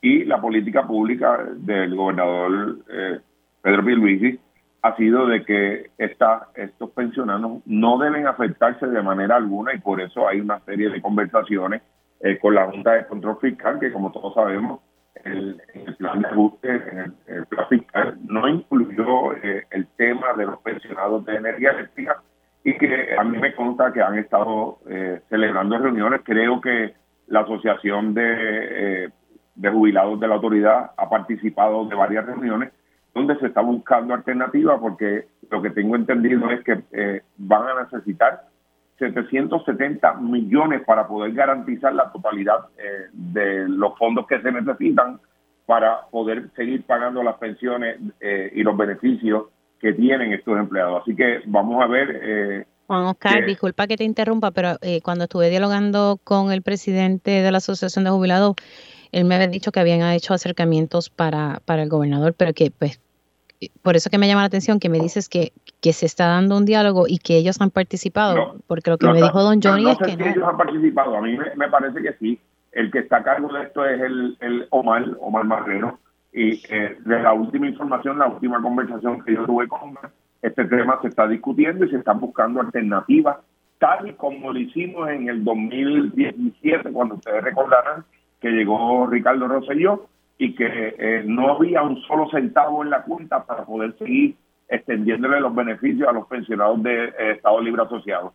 De esa misma manera ha ocurrido en, energía eléctrica sin obviar eh, de que el sistema de retiro de los pensionados no ha estado exento de malos manejos, ¿verdad? yo creo que Pero me estaba diciendo, y por otro lado hablé con otra figura que conoce del tema y me dice que, que, es que el sistema no estaba mal, es que la autoridad dejó de pagar lo que le correspondía.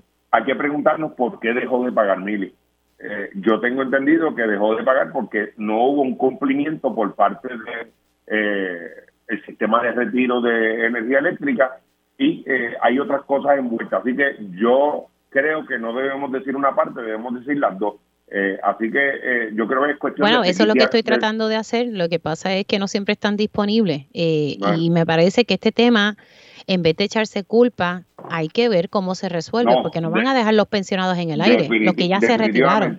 Eh, no es aceptable, Emily, desde ahora te lo digo, de que eh, al final del día sean estos pensionados los que salgan ¿verdad? perjudicados y que el, el, el titular sea de que no hay dinero o que se le va a descontinuar la paga. Eso no puede darse de ninguna manera. Eh, así que eh, yo te garantizo que nuestra administración va a hacer exactamente lo que hizo con el otro sistema de retiro de los empleados del Estado Libre Asociado, que fue eh, buscar otras fuentes de pago eh, para poder seguir recibiendo los servicios estos pensionados. No tengas dudas de eso, de que tan- esas han sido las instrucciones del gobernador de Puerto Rico, Omar, de buscar alternativas, porque no es opción de que se dejen de recibir eh, sus pensiones por tantos y tantos años que han venido trabajando en el sistema de energía eléctrica. Bueno, voy a pasar con Ramón Luis. Eh, bueno, me quedan dos minutos para Ramón Luis y dos minutos para Olvin. Adelante, Ramón. Sí, mira, eh, mire, eh, por encima, eh, siempre hablamos en la discusión pública sobre la deuda de la Autoridad de Energía Eléctrica con sus bonistas, que asciende a los 9 mil millones de dólares. Pero se nos olvida que sobre encima de eso, el sistema de pensiones de los empleados de la Autoridad de Energía Eléctrica tiene un déficit act- actuarial de más de 3 mil millones de pesos. Y eso es una- un número eh, absurdo, pero ese, ese es un- uno, de los- uno de, los, de los números que se, que se está manejando en este proceso. Espérate, Eh, tres mil millones eh, el- lo del retiro. O sea, el sistema de retiro, exacto, de, de los empleados de autoridad tenía, por lo menos para 2019, un déficit que ascendía a los 3 mil millones de dólares. Pero una parte importante de los problemas eh, financieros de ese, de ese sistema de retiro de los empleados de la autoridad es que la misma autoridad de energía eléctrica eh, le, ha le ha quedado de deber, no, no le ha pagado al sistema de retiro, como están diciendo los, los jubilados correctamente, más de 500 o 600 millones de dólares. O sea que la autoridad de, de energía eléctrica misma eh, colaboró en la quiebra o en la insolvencia de ese sistema de retiro de los empleados. Y eso es algo escandaloso, eso no pasó de un día para otro, eso pasó alrededor con el pasar de los años, pero ocurrió. En, en el mejor de los casos, se puede identificar una fuente de fondos alterna. De hecho, el gobierno el otro día se, se mató dando bonos y cosas. Eh, pues mira, aquí hay una, un tema que, que pudo haber atendido con ese dinero. Y en el peor de los casos, los abonados de la autoridad, además de los chavitos que vamos a tener que pagar con el acuerdo con los bonistas, a la mejor también de nuestras facturas vamos a tener que aportar para pagar las pensiones. Y eso pues es parte de lo que de los escenarios a los que nos enfrentamos. Voy contigo, Olvin. Pues a mí no me, no, no, no, no me sorprende el, el que el gobernador haya vetado esto, porque ya una vez más esto es otra instancia en la que le da la espalda a la gente y en este caso a, a los a los retirados eh, y, y defendiendo siempre a la, a la Junta de Control Fiscal. A mí siempre me resulta interesante cuando estas medidas de, impacto social y, que benefician a la gente que pasan por la legislatura y son aprobadas, con lo complicado que eso es y lo, y, y lo polar- polarizado que está eh, la Asamblea Legislativa, que luego de pasar ese sedazo donde tuvo que intervenir varios partidos y llega al escritorio del gobernador que él las vete, realmente pues lleva ese mensaje de que no es la prioridad no es la gente, sino los bonistas, la Junta de Control Fiscal y esos grandes intereses. Y no necesariamente el pueblo, que al, y al final pues sigue aumentando los costos, la energía eléctrica y todas las utilidades y los servicios esenciales, pero no la calidad de vida de la gente. O sea, yo eh, de verdad que si eso no se resuelve, bueno, estoy espero en Dios que sí que se resuelva, pero si no resolverse, pues la tienen un problema mayor teniendo 12 mil eh, jubilados que no estarán recibiendo su pensión si no se identifica un dinero alterno. Lo que sí me llama la atención es que con todo esto del plan de ajuste a la deuda de, del gobierno, ustedes recordarán que muchos empleados públicos recibieron unas bonificaciones, también unos bonistas, y entre otras cosas, eso fue lo que se acordó. Pero yo digo, Dios mío, si hay dinero en exceso, pues vamos a utilizarlo para lo que sí es apremiante. Eh, pero bueno, eso fue lo que se negoció con ese plan de ajuste del gobierno. Gracias a, los tres por estar disponibles. Se cuidan mucho y conectamos próximamente. Hacemos una pausa aquí en Dígame la Verdad y al regreso, tiempo igual.